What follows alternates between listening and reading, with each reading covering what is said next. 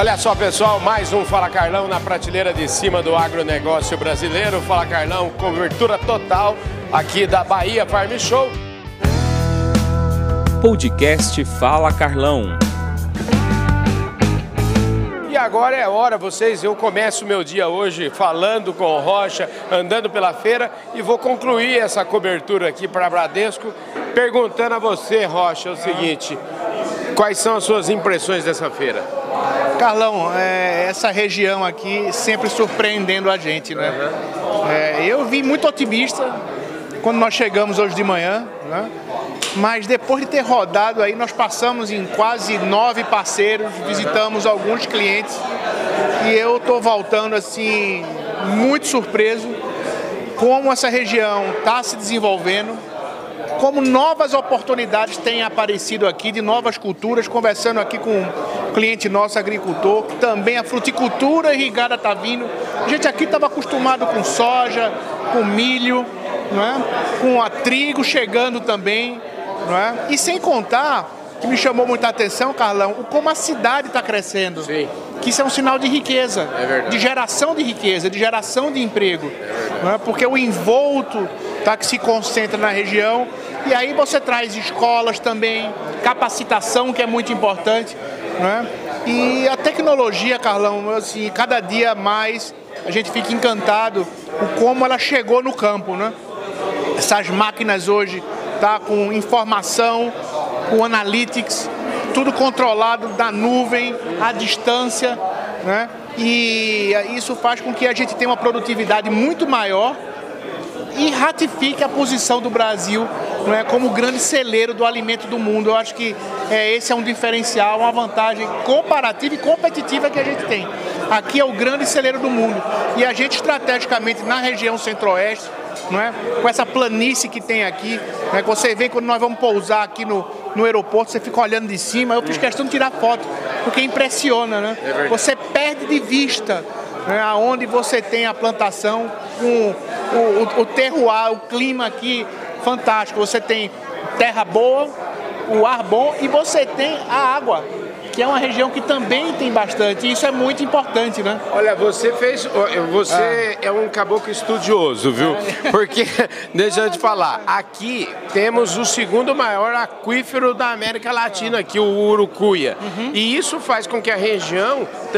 Você sabe que a irrigação é um pilar importantíssimo da produtividade. Isso faz com que a região aqui É. seja muito produtiva. É, e com certeza é, eu acho que vai haver uma nova onda na região, porque a gente hoje utiliza bastante aqui, né? É, toda a- essa água, como você falou, do aquífero, mas existem algumas culturas que você explora muito mais a agricultura irrigada, que isso para mim vai trazer, eu acho que uma nova onda para a região, aonde você vai ter certamente utilização de muito mais pivô central do que você tem hoje, né?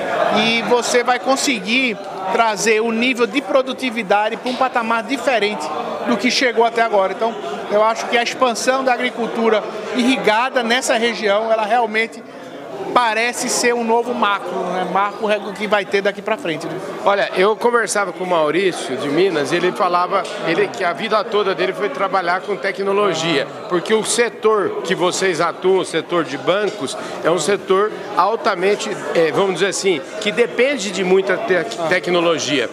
E o interessante é ver um banco como o Bradesco, que é o maior banco privado do agronegócio, num setor que com certeza, eu acho que o agro, do ponto de vista de utilização de tecnologia, está assim, assim com os bancos, né? É, Carlão, é- é, a nossa atividade, ela essencialmente depende de dois grandes pilares, né? Tecnologia e pessoas.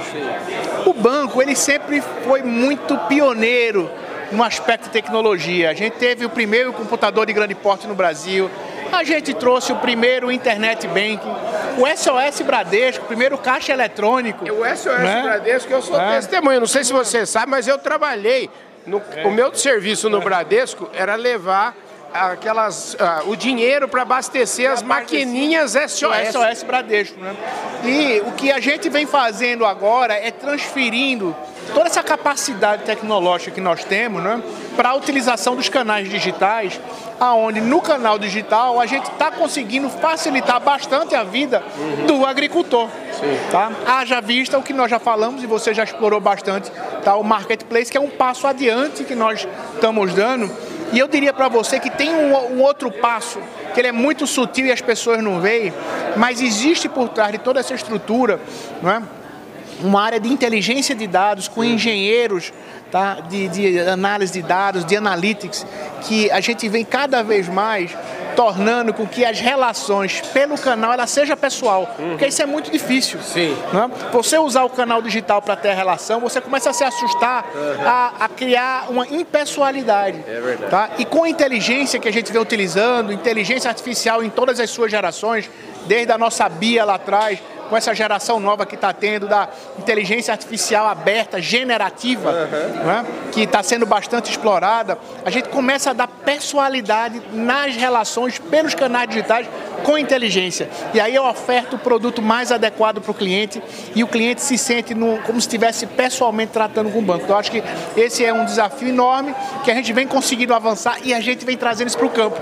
Pois entendeu, é. Carlão? Agora é interessante, eu ah. ia fechar nossa conversa justamente disso, né? Porque você já falou de tecnologia, digital, toda essa facilidade, mas também tem essa parte, nós estamos aqui hoje num evento recebendo os clientes, conversando com os clientes, isso é fundamental. É né? fundamental, Carlão, porque é, por mais que a gente tenha todo esse aparato tecnológico e a máquina pensando quase igual a gente, uhum. mas gente é gente, né? Gente é gente. É, e nada como olho no olho, como aquele abraço, você tá perto, tá ouvindo, tá escutando, né? Então, assim, a pandemia é, mostrou e provou que mais do que nunca ela nos trouxe grandes aprendizados e grandes avanços na comunicação à distância.